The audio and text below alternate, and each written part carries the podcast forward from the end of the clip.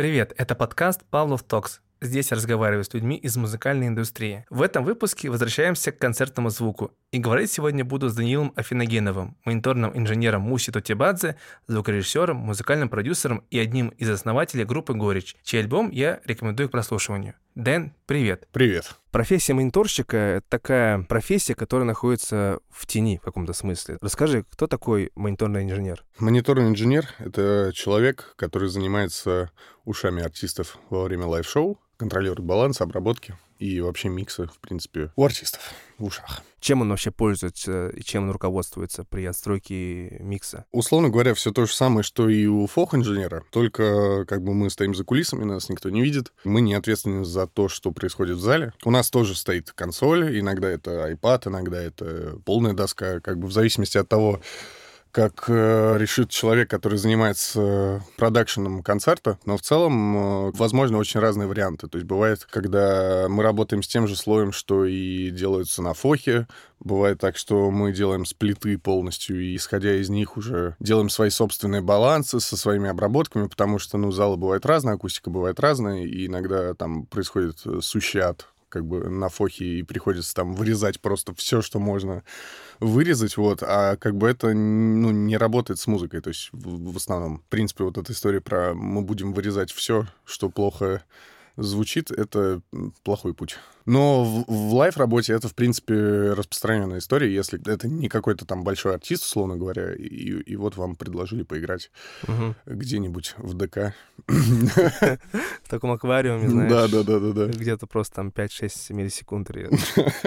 Как с этим быть просто. Иногда есть два пульта, то есть один, угу. собственно, у тебя и один у Фоха. Угу. Чаще всего с чем ты работаешь? Со своим, либо вот ты э, делишь э, с Фохом пульт? Я обычно делю с Фохом по нескольким причинам. Во-первых, потому что сейчас 21 век, и делать, типа, аналоговые сплиты и возить с собой еще одну доску, это, ну, как бы во многом накладно, и не всегда это имеет смысл. Если говорить про шоу, в которых, например, есть какое-то обилие плейбеков, где есть много автоматизации, это работает на уровне, типа, вот это уже собранное, это уже звучит, то в целом, ну, доска не нужна. Мутин, например, шоу, там сделано так, что мы просто заранее пишем шоу для пульта. В нашем случае это Дилайв. Слава богу, программа его позволяет э, писать как бы заранее все и потом приходить втыкаться, загружать свои шоу, и у тебя все как бы уже, условно говоря, готово, а дальше плюс-минус строимся по воздуху. И там уже как бы прописано какое-то количество сплитов, э,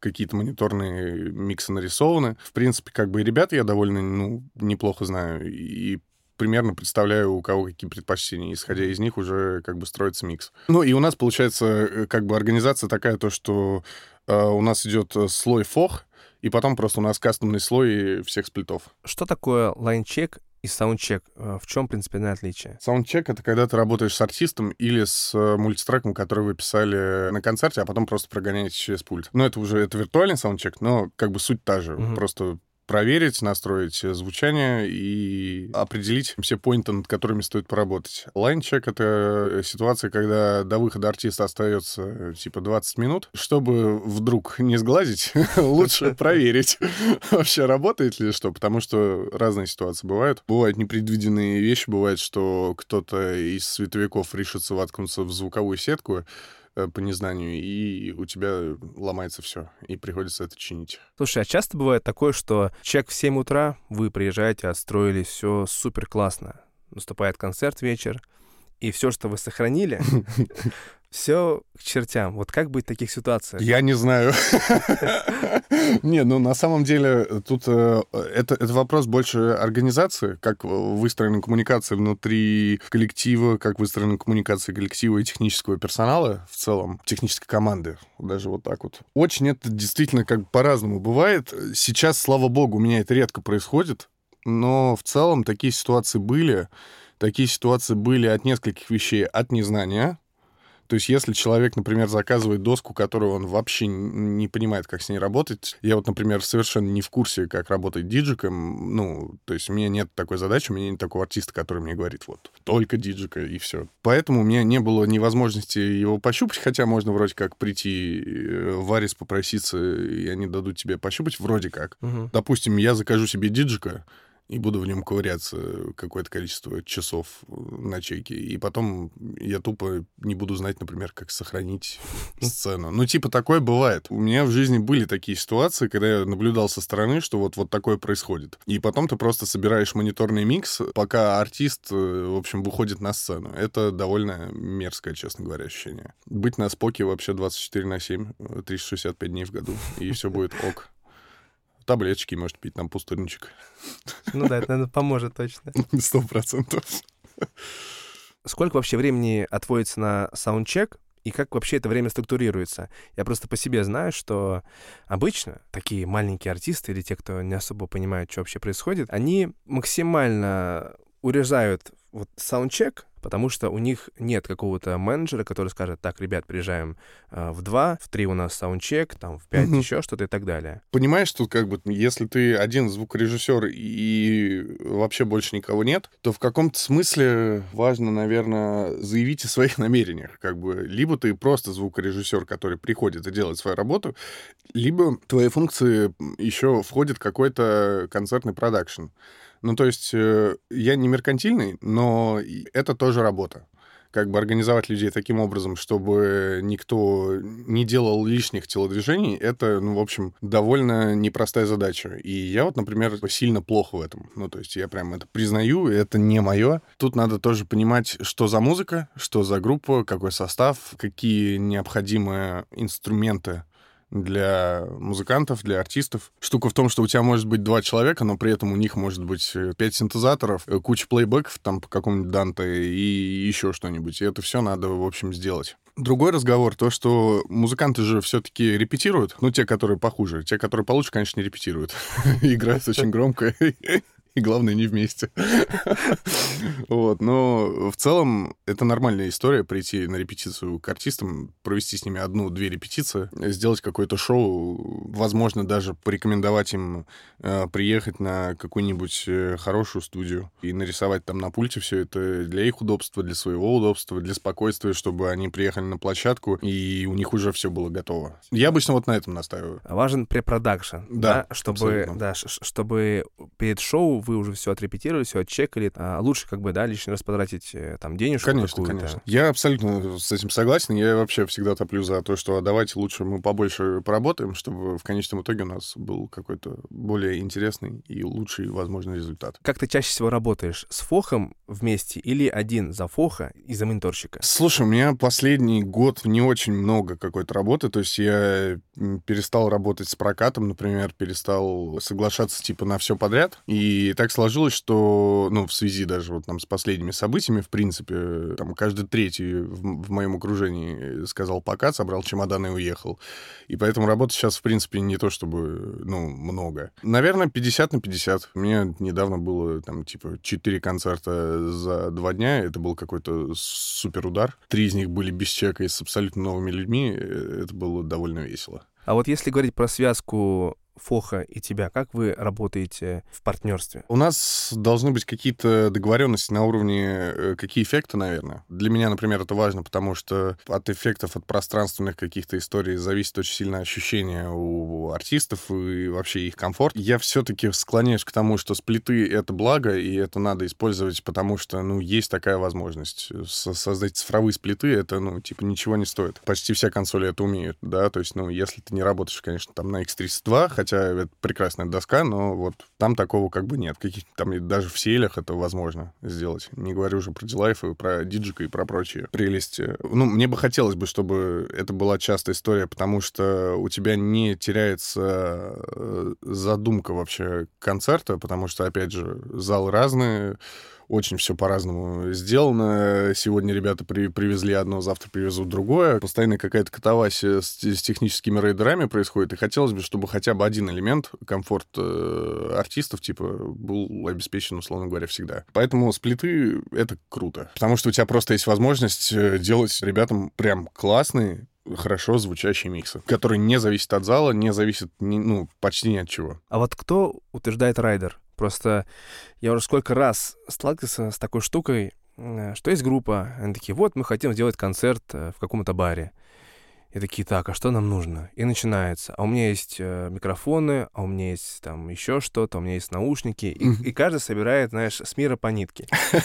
И в конечном итоге, ну, получается полный трэш. Ты приезжаешь на площадку, там звукорежиссер вообще не понимает, что происходит. И здесь возникает вопрос, кто утверждает райдер, кто вообще его собирает, и как с этим потом работать? Обычно, ну, в той парадигме, в которой я нахожусь, это делает э, фок-инженер. Он занимается техническими райдерами, он занимается согласованием площадок. Еще более крутой вариант — это если вообще есть отдельный человек, э, технический директор, который занимается и фохом, и светом, и всем на свете, составляет сметы и все такое. Не всем это доступно, потому что его работа тоже, в общем, стоит денег и не маленьких. А в ситуации, если как бы у вас не очень много денег, у вас есть желание сделать как бы хороший звук, наймите на самом деле просто одного фок-инженера, сделайте с ним 2-3 репетиции, заплатите ему какую-то денежку. Она точно отобьется, если к вам на концерт придут люди, угу. но зато все, все кайфанут, и музыканты, и слушатели. А в этом, в общем-то, наверное, и есть одна из задач концертов. Вот если говорить про настройку мониторинга для артиста. Сейчас такое время, да, что покупают а, ушной мониторинг, отказываются от напольных мониторов. Как вообще происходит настройка? Потому что есть артисты, которые любят очень громко, и они еще любят микрофон э, пихать mm-hmm. э, в, в напольнике. А есть тип артистов, которые говорят, блин,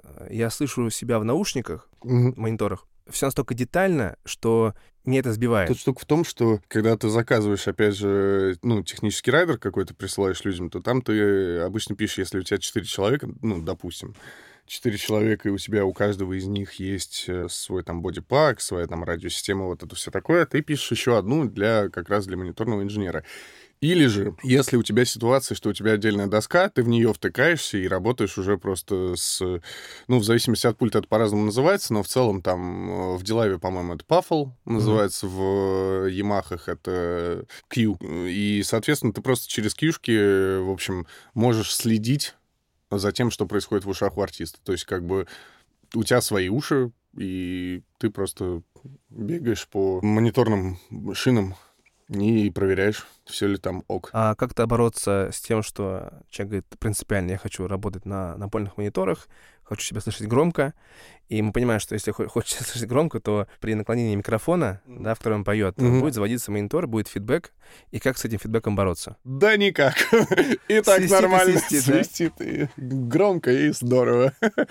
Как мне кажется, надо проводить периодически профилактические беседы, что, типа, микрофон надо определенным образом держать, нельзя перекрывать мембраны микрофона, там, и вот, вот это вот все. Ну, то есть, слава богу, мне повезло в моем окружении, и те люди, с которыми обычно я работаю, они все зачастую адекватные, и они стараются прислушиваться и, и как ко мне, и, и я к ним тоже прислушиваюсь. Но если есть э, такая необходимость, то, во-первых, мониторные шины можно эквализировать.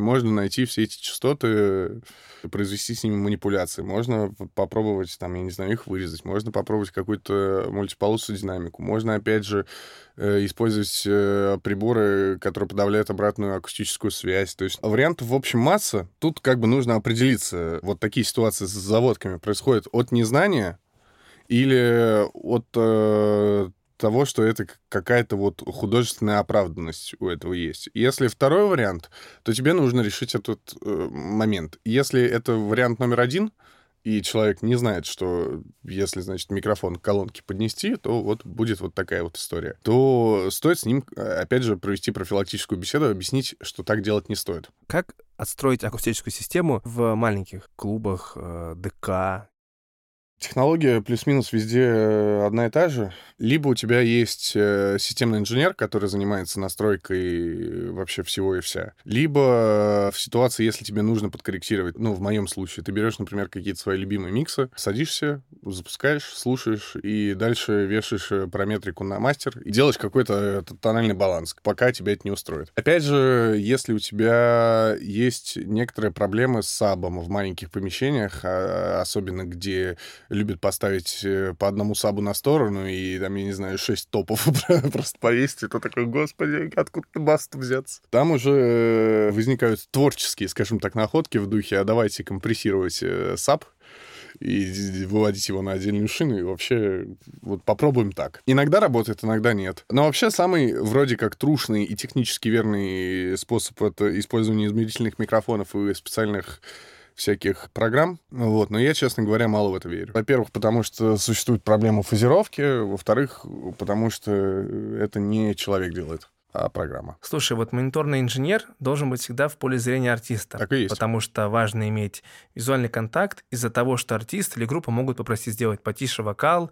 либо по погромче гитару. Я сам иногда помогаю делать концерты маленьким группам, и это могут быть ребята, с которыми я впервые знаком, и у нас не всегда получается понять друг друга с первого раза. У меня странный вопрос, но скажи, есть ли какой-то универсальный язык жестов, знаешь, как азбука Морза, с помощью которого можно научиться общаться с артистом, либо понять, чего они вообще хотят от тебя? Не знаю, у меня как-то так сложилось, что мы с э, командой в целом на чеке еще обсуждаем э, какие-то спорные моменты. То есть бывает же иногда такое, что что-то вот вокал странно как-то в ушах звучит не понимаю, вот то ли громко, то ли тихо, то ли что. И ты начинаешь немножко вникать вглубь. Артист не может тебе сказать, вот что-то полтора килогерца торчат, вот не знаешь, что, что вот делать. Может, ты этот мультибенд туда повесишь? Ну, как бы он же не будет так с тобой говорить. Он тебе скажет, ну, что-то вот, ну, вот странно, вот как телефон звучит, то пропадает, то, то нет. И вот ты начинаешь это уже сам слушать и пытаться угадать. Бывает ситуация, то, что там, ну, допустим, у тебя при переключении пресетов у там некоторых участников, да, коллектива,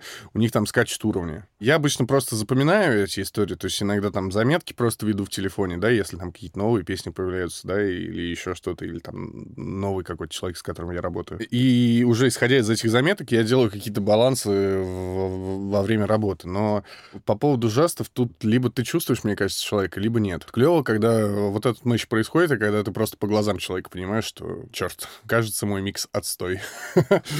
Понимаю, что чтобы получилась слаженная работа на концерте, либо в любом другом проекте, нужно как следует притереться друг к другу и понять, твой или не твой человек. Вот скажи, как этот коннект работает, как ты его находишь? Честно, не знаю. Ну, то есть... Э, либо ты чувствуешь, что вы на одной волне, все у вас классно, и вы точно будете работать. Я не знаю, я просто очень часто прислушиваюсь вообще к интуиции своей, и там с новыми людьми, когда общаюсь, это прям для меня какой-то критичный в некоторых ситуациях момент. Я стараюсь от этого абстрагироваться, но все равно это где-то вот внутри сидит и не дает покоя. Как-то, я не знаю, я вот просто чувствую, типа, mm-hmm. людей. Получится, не получится. Вот, а дальше все упирается в общение и в, во взгляды, в твои, в его, там, на музыку, на творчество, на вообще всю эту работу и движуху. Есть ребят, которые прям абсолютно сухо технически к этому подходят, и у них тоже получается. Ну, тут э, каждый, мне кажется, сам находит свой какой-то путь.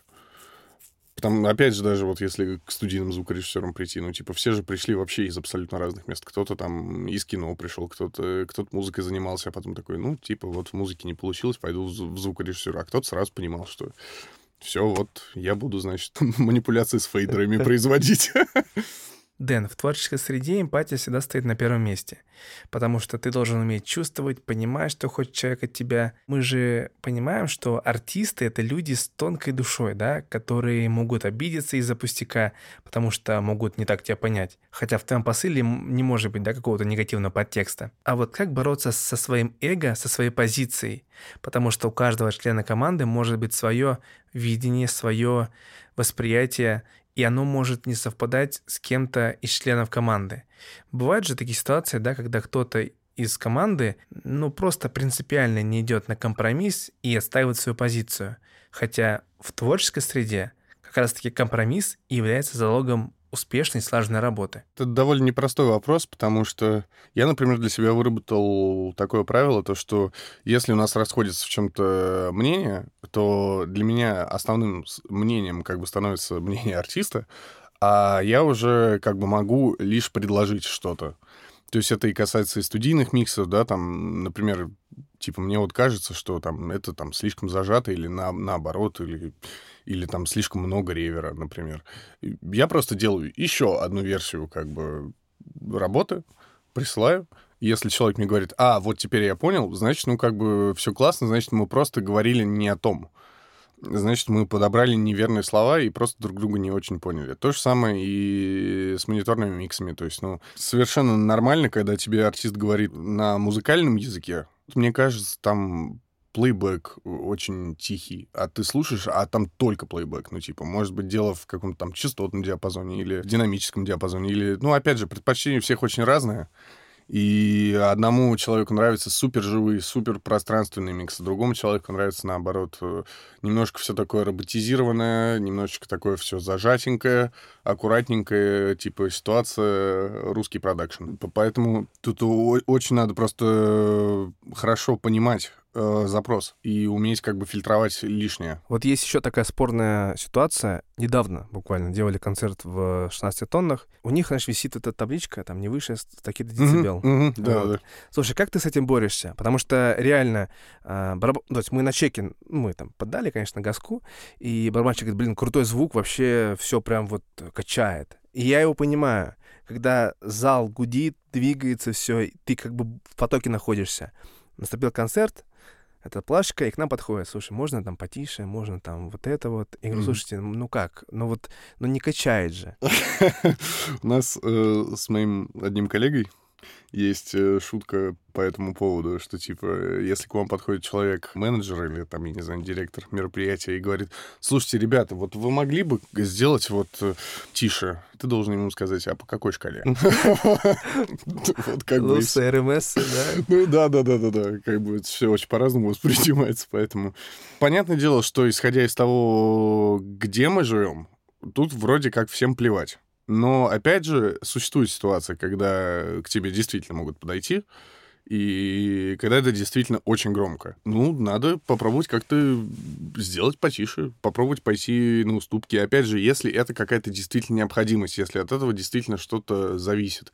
Если это просто потому, что человеку хочется показать, что он директор здесь, ну, как бы мне кажется, надо покивать головой и делать, продолжать так же, как... Ну, это, это радикально, опять же, но... Слушай, ну вот оптимальная громкость, вот, чтобы, знаешь, комфортно было, какая должна быть? Вопрос музыки. Ну, рок, рок-музыка. Не-не, не, не в смысле жанра, а, а в смысле именно конкретной группы. Кому-то идет излишняя громкость, кому-то нет. Ну, типа, очевидно, что какой-то э, интимный, медленный джаз ты не угу. будешь делать очень громким. Ну, потому что, ну, музыка не про это. Какой-нибудь э, death metal типа, но он не может существовать тихо, потому что в принципе, на уровне типа музыки, на уровне того, что это все состоит из искажений, из быстрых каких-то барабанных э, рисунков, из громких, это в принципе громко. Опять же, есть разные ситуации. Как бы есть, блин, тихий металл, ну, как бы прям реально есть. Так что, мне кажется, это, это все-таки громкость это творческая немножечко единица. Угу. Такая компромиссная, по большей ну, части. Да. А если вернуться к частотам, которые чаще всего резонируют в залах. Вот если какой-то, знаешь, список частот, там 160, 3, 5, 6 и так далее, который ты как бы чаще всего вырезаешь. Да, ты, может быть, ну, не придерживаешься этого списка, но вот так складывается, что ты вот все время там режешь 160. Я заметил такую историю не на концертах, а в студии я заметил. Вот прям список своих прям I got this shit on everything. ну, понятное дело, что нижняя середина вся, это, это всегда проблемное место, особенно если на уровне музыки на уровне инструментов, э, там, это дешевые инструменты, например. То есть там это сто процентов будет проблемы. Там 200, 120, прям любименькие частоты. Иногда это вопрос электричества. Редко, правда, сейчас уже, но я такой помню лет, наверное, сеть назад. Угу. Площадка, там типа земли нет. Это, наверное, 700-800 угу. очень часто. Ну, для меня проблема лично. 5 килогерц обычно пропускаю. Вот, обычно не добираю как раз в этом диапазоне. Ну, тоже от, от, от музыки зависит. У кого-то вообще все классно на входе. Ты просто слушаешь такой, а может вообще ничего не делать. Просто фейдер в ноль, и, и все. Угу. И, и этого достаточно. Вопрос по плейбеку как его готовить, как с ним работать. Потому что однажды я делал стемы артистам, они такие, там, а можно мастеринг стемов сделать, какую-то такую странную mm-hmm. штуку они спросили. И я думаю, ребят, ну вы же в конечном итоге уже будете делать микс под площадку. Понятно, что mm-hmm. какие-то вещи вы там потом, может быть, после репетиции поймете, что убрать, что там добавить, что-то где-то подрезать. Но, тем не менее, вот это студийная там, манипуляция со звуком, типа мастеринга, еще чего-то, она не имеет никакого значения в конечном итоге, потому что это потом будет все равно переделываться. Вопрос задач. Опять же, я могу, например, рассказать, как это устроено в моем коллективе. Угу. В, в моем коллективе под названием «Горечь» Не путать с питерскими панкрокерами. Там у нас очень много плейбека. Какие-то барабаны, фиксы есть, и иногда басы какие-то. Ну, в общем, там безумие происходит вообще абсолютно. Мы пришли к выводу, что мы сделаем таким образом. У нас есть один проект.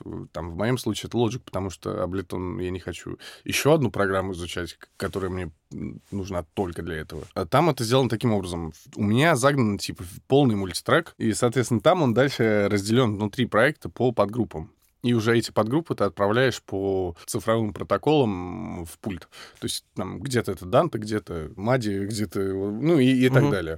То есть это уже зависит дальше от пульта. Но в целом это как бы так выглядит. И иногда бывает, что можно отдать как бы какие-то вещи прям полностью по канальне, в которых ты, например, сильно, ну, сомневаешься.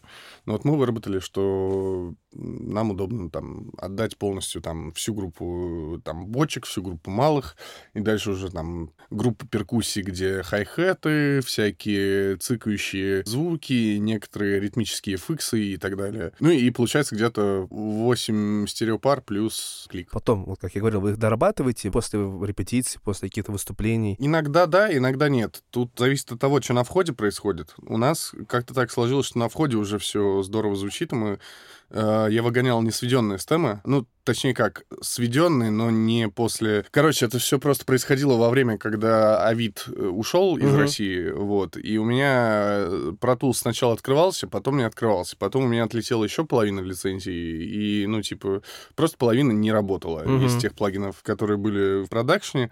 А еще плюс какое-то количество вещей было сделано с помощью аналога, а это уже вообще путь в один конец, ну, ты не вернешься к этому никак. Было принято решение попробовать часть каких-то треков брать не сведенную, без обработок, без всего. Мы так сделали, пришли на репетицию, послушали, и на репетиции это звучало хорошо. Потом у нас было несколько концертов, и тоже все оказалось вообще ничего. Ну, то есть там наши фохеры замечательные, с которыми мы работаем, они, в общем, такие типа, да нет, все, все ок. Ну, там есть иногда какой-то бубнеж, давайте там это вырежем, но в целом все остальное классно. Угу. Тут, опять же, вопрос как бы входного материала. Ну, то есть, да, вопрос продакшена, как это сделано. Да-да-да. Ты же еще работаешь как звукорежиссер студийный. Да. И как фох иногда. Да. Как это тебе помогает в твоей работе мониторщика? То есть есть какие-то фишки, которые ты заимствуешь из этих двух областей? Да, наверное, главная фишка и фича — это работа с э, gain staging'ом в целом.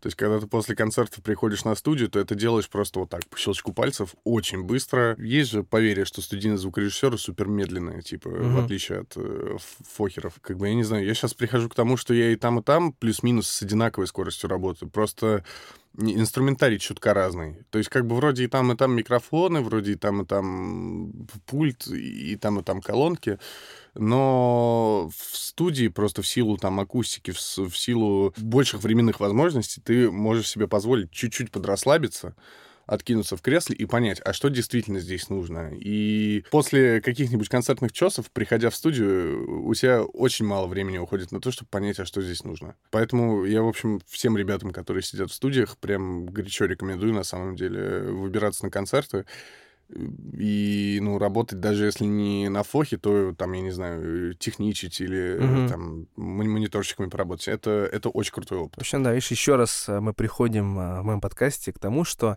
нужно быть таким универсальным бойцом, чтобы в конечном итоге в любой ситуации ты мог использовать навыки, которые ты получил на работе с концертов, на работе в студии, на работе в выездной записи, mm где угодно. Это всегда приветствуется. По поводу того, как себя продвигать и по поводу бесплатной работы. То есть как часто ты соглашался на какую-то около бесплатную работу, и как ты себя, ну, продвигаешь как мониторщик, как звукорежиссер? Слушай, насчет продвижения никак. Вообще. Типа, я этим не занимаюсь, и я не знаю, буду ли я этим заниматься. С кем-то вот тоже с звукорежиссером общались по этому поводу.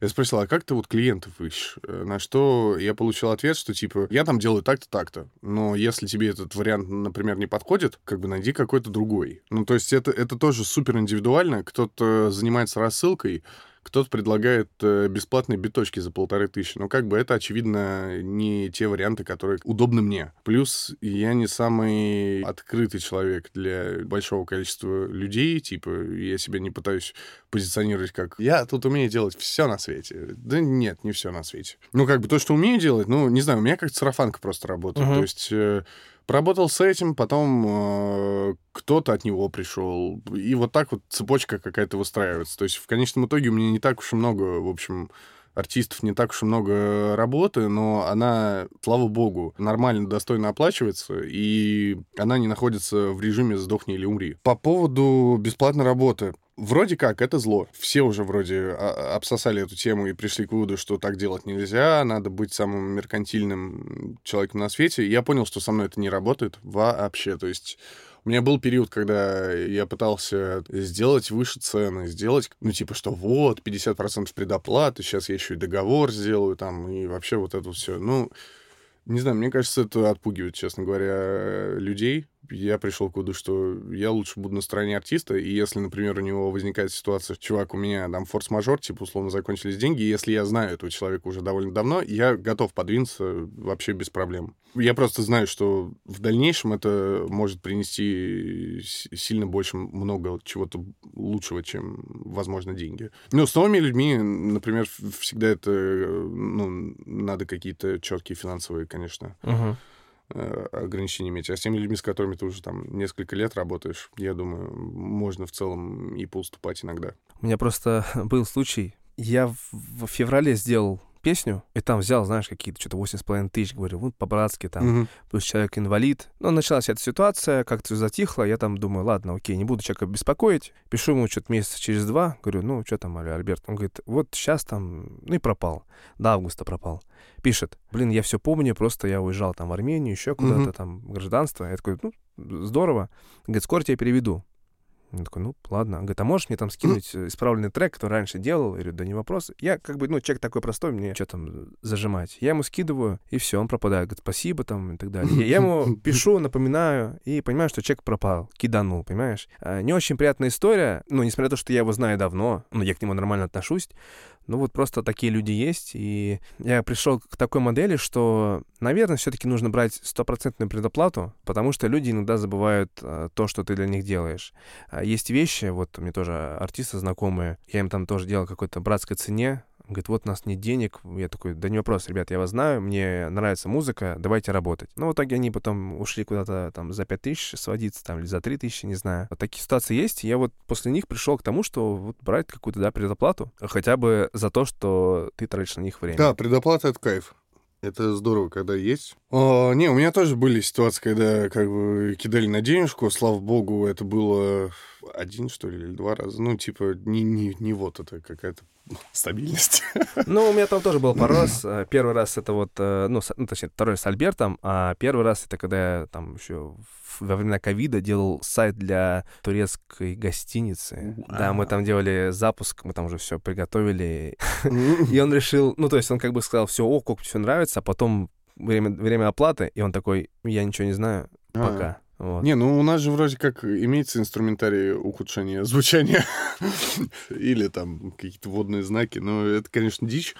Я потому что каждый раз, когда слушаю водные знаки, мне, мне прям аж прям плохо становится. Ну, это, видишь, мне кажется, еще вопрос какого-то профессионализма и уважения со стороны клиента, к, который к тебе обращается. Угу. Я тоже на стороне артиста, я готов носить, да, там, может быть, даже какие-то чрезмерные правки. Угу. К большому сожалению, наверное, артист этого не оценит и не поймет. И, возможно, нужно такие вещи просто проговаривать. Да. Видишь, это как бы так устроено, ну, там, вот мы пытаемся, мы начинаем делать. На это как бы покупаешься, а потом это аукается. И я говорю, вот на этих ситуациях я научился, ну, понял, что нужно, нужно просто иначе подходить э, к такой работе. Ну, тут же еще тоже, мне кажется, э, решает, как бы, а это физики или юрики, это организация или это человек. Ну, то есть, если это организация, то тут понятно, как да, механизм да. тут ясен. Типа, ребята, договор, предоплата, и мы начинаем работать, как бы. И это окей, то есть это вроде как считается хорошим тоном.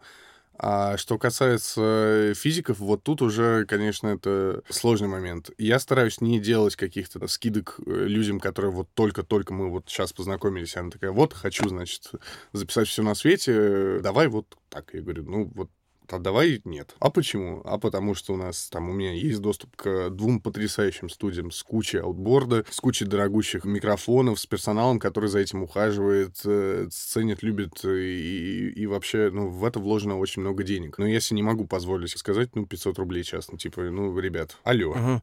Слушай, а вот что касается оплаты, сколько вот в среднем стоит фох и, допустим, мониторный инженер. Понимаешь, тут потолка-то нет. Я знаю людей, которые рулят, э, типа, концерты там за 50, за 70 тысяч рублей. Ну, типа, и такое бывает. Да, это прекрасные специалисты, это, ну, они возят с собой там пульт свой, они делают шоу, они все это пишут, переписывают, вообще, ну, делают потрясающую классную работу. Но э, я, например, вот не могу себе позволить столько денег брать. Да, это очень круто, наверное, так жить. Типа я стараюсь брать 10-20 э, тысяч рублей в зависимости от э, сложности, в зависимости от музыки в зависимости от задач, опять же, потому что если просто прийти порулить какую-нибудь кавер-группу без чеков, без всего, ну, будет ли это дорого стоить? Ну, наверное, нет. Да, если это полноценный бенд какой-то со своими, в общем, пожеланиями, с репетиционным процессом и с увлечением тебя в качестве именно полноценного участника, это уже, конечно, другой разговор. Ну, и отдельно, как бы, нужен ли от тебя там писанина мультитреков, угу. э, собирание плейбеков, и вот это вот все. Ну, то есть, если, если такое надо, то это, конечно, уже Дом совсем деньги, другие, да. как бы, деньги, да. Какие три основные принципа должны быть у мониторного инженера? Не испорти. Внимательно слушай. Будь участником коллектива. Спасибо, Дэн, что поделился своим опытом. Многие вещи ты прояснил для меня.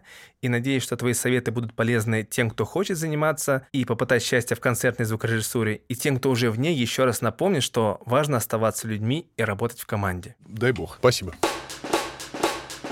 Это был подкаст «Павлов Токс». Если вам понравился выпуск, пишите комментарии, ставьте лайки, это поможет подкасту лучше продвигаться.